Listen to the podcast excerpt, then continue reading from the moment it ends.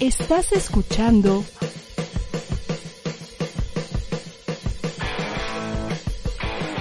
ADR Networks. Seguimos activando tus sentidos.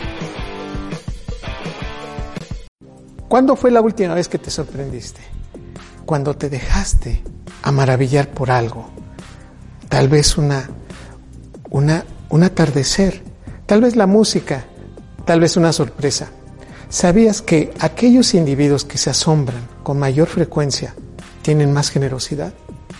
Todo sucede en el cerebro y esto ayuda muchísimo a tener mejor un contacto social. Bienvenidos, este es una cápsula de NeuroTweet. Yo soy Eduardo Calixto y vamos a hablar sobre cómo afecta estos factores de asombrarnos con la generosidad. No te vayas.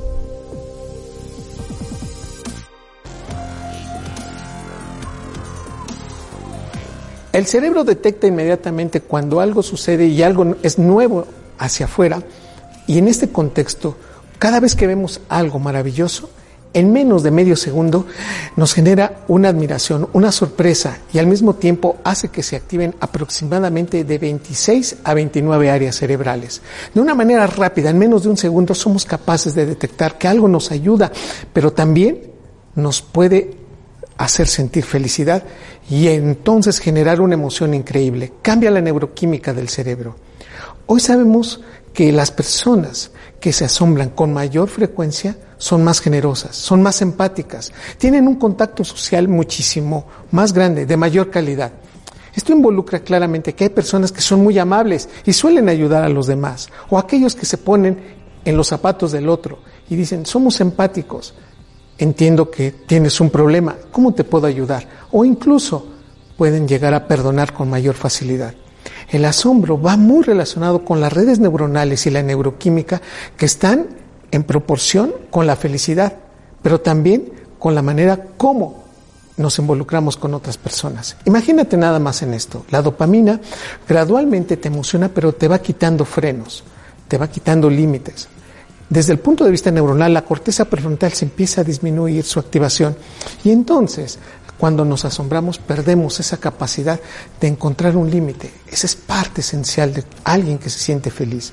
Por otro lado, la endorfina nos hace adictos. Esto indica claramente que aquellas personas que se asombran les gusta asombrarse. Por eso muchas personas dicen, qué hermoso es esto, aunque para otros ese detonante no pueda ser tan importante. La oxitocina nos hace entonces que perdonamos, que nos sentamos parte de un núcleo social. Con oxitocina, la hormona del amor, la hormona de la verdad, la hormona que nos hace sentirnos bien y entender a los demás, se libera muchísimo cuando nos estamos asombrando. De ahí la generosidad. Por eso cuando donamos algo, cuando alguien llega a nuestra vida, cuando vemos un espectáculo maravilloso, la generación de dopamina, endorfina y oxitocina es de tal magnitud que entonces nos comportamos tal vez como niños, pero al mismo tiempo somos capaces de esto poco a poco combinarlo con otras personas. De tal manera que cuando tenemos al lado una persona que nos hace sentir bien, que nos da seguridad, nos asombramos más y somos capaces de compartir este proceso de una manera y de una dinámica increíble y más rápida. Cuando una persona nos expresa cariño, cuando estamos enamorados o cuando tenemos al amor de nuestro lado, la oxitocina y la endorfina junto con la dopamina ayuda muchísimo a que esta relación se vaya de tal magnitud que por eso en las primeras etapas del enamoramiento solemos ser muy generosos, pero también nos asombramos de muchísimas cosas. Esto involucra claramente que estamos hablando de que nos asombramos de cosas maravillosas. Sí, yo sé que me vas a decir, pues yo me asombré de alguna vez cuando alguien me hizo algo malo o no esperaba eso. Definitivamente ese proceso es distinto. Estamos hablando específicamente de que aquellos que suelen asombrarse muchísimo por las cosas maravillosas que tiene la vida suelen tener este estado neuroquímico. Algún día hablaremos en otra cápsula de por qué puede asombrarnos algo que no esperamos y que definitivamente es negativo en nuestra vida.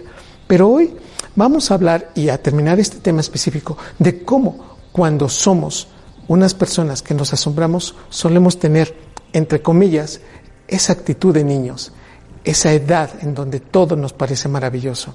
¿Te acordarás que cuando solías caminar con personas con las cuales te sentías arropada, que sentías que no te iba a pasar nada, el proceso de asombro era muy grande y mucho más cuando te abrazaban.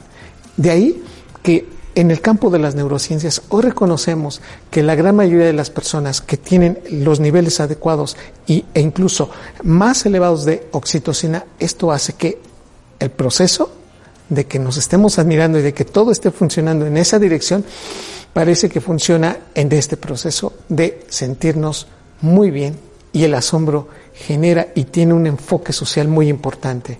¿Sí?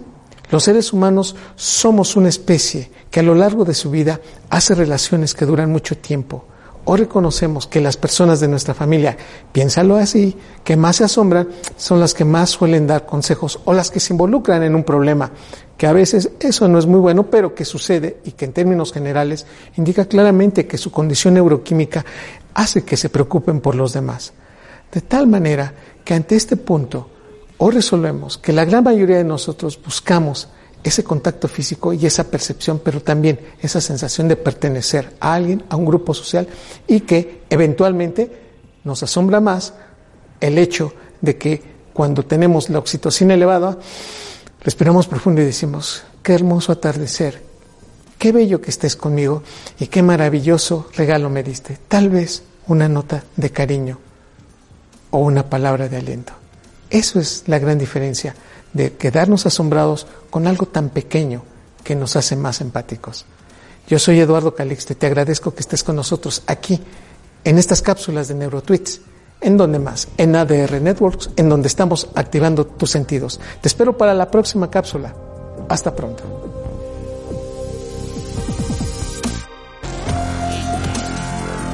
Estás escuchando